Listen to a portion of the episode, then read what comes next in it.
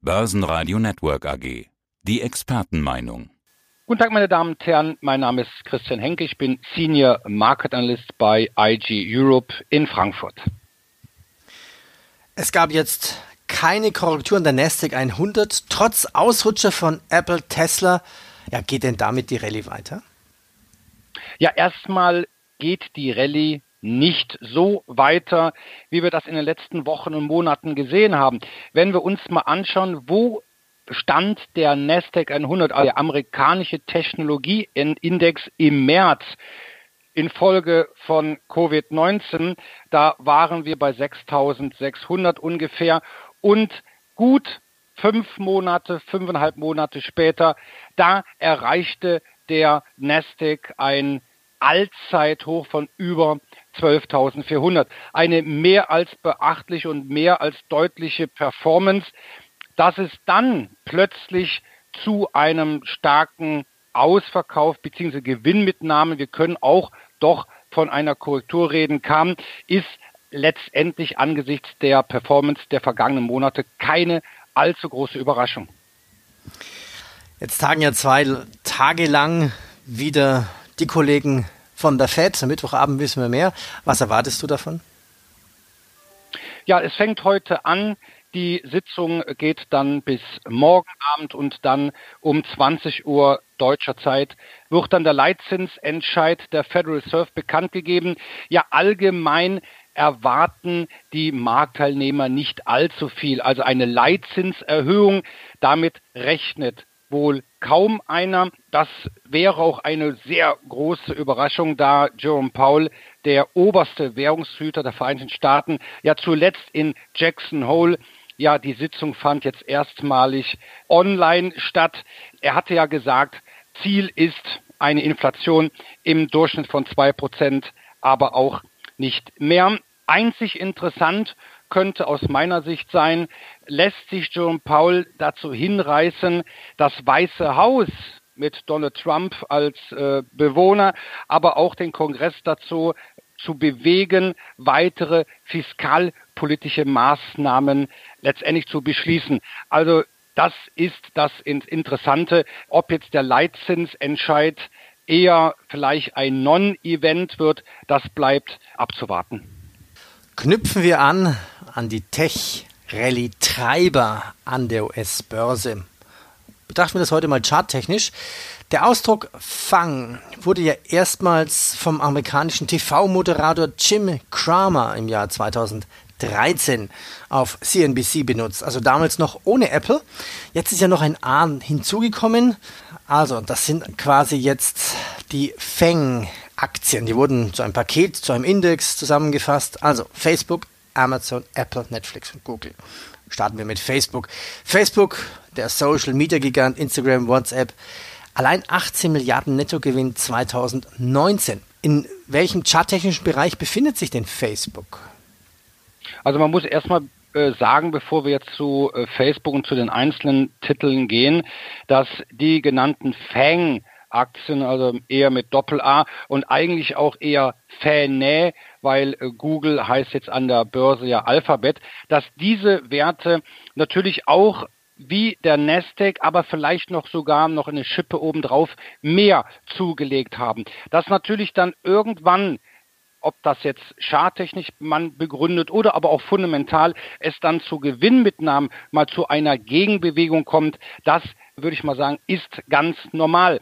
Ja, bei der Facebook-Aktie, aber auch bei den anderen Werten, diese Titel haben ein ähnliches Chartbild.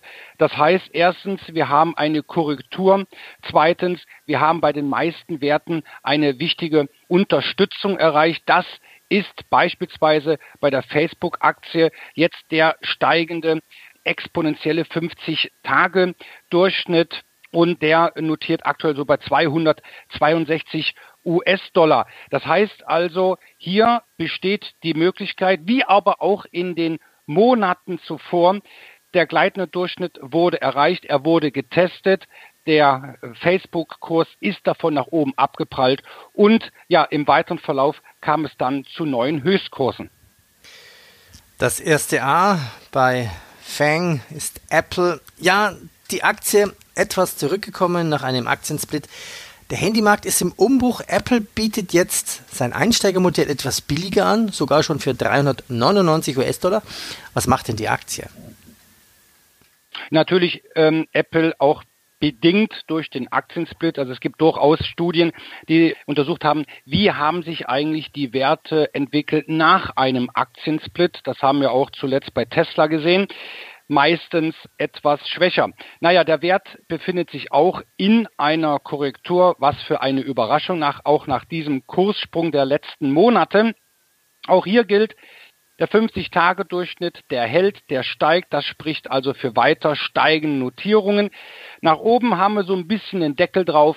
Da müsste ein sogenanntes Fibonacci Retracement, also eine mathematisch berechnete Unterstützung beziehungsweise in diesem Fall Widerstand bei ungefähr 118,30 US-Dollar überwunden werden. Gelingt das, dann könnte wieder das Allzeithoch bei 138,55 US-Dollar dann angestrebt werden. Also auch hier sieht man der sehr beliebte 50-Tage-Durchschnitt bei den Anlegern, bei den Tradern konnte der Apple-Aktie zuletzt auch wieder helfen. Amazon. Im Jahr 2020 konnte Amazon 256 Milliarden Umsatzwachstum, ein Nettoeinkommen von 11 Milliarden US-Dollar verkünden. Das Ganze wird jetzt wahrscheinlich extrem getoppt in dem Corona-Jahr 2020. Das zweite A bei Fang, Amazon, wo steht die Aktie? Ja, Amazon eine sogenannte Stay-at-Home-Aktie. Also viele, nicht nur US-Amerikaner, sondern eigentlich auch weltweit. Konsumenten ja, sind lieber oder mussten zu Hause bleiben und dann online ihre Waren bestellen. Und davon konnte natürlich auch Amazon profitieren. Wenn wir uns das mal anschauen, von wo kommt der Wert hier ein Tiefswert von ungefähr 1620, 26 US-Dollar. Da im März, da ging es dann bis Anfang September bei weit über 3500. Also das heißt, wir haben auch hier einen Wert, der sich nicht nur mehr als verdoppelt hat, sondern auch eine sehr schöne charttechnische Konstellation gezeigt hat. Ja, auch hier sehen wir eine Korrektur, auch hier sehen wir der 50-Tage-Durchschnitt, der wurde zuletzt wieder etwas unterschritten. Eine weitere Unterstützung, nämlich das 23,6 Prozent Fibonacci-Niveau bei 3096 muss jetzt herhalten.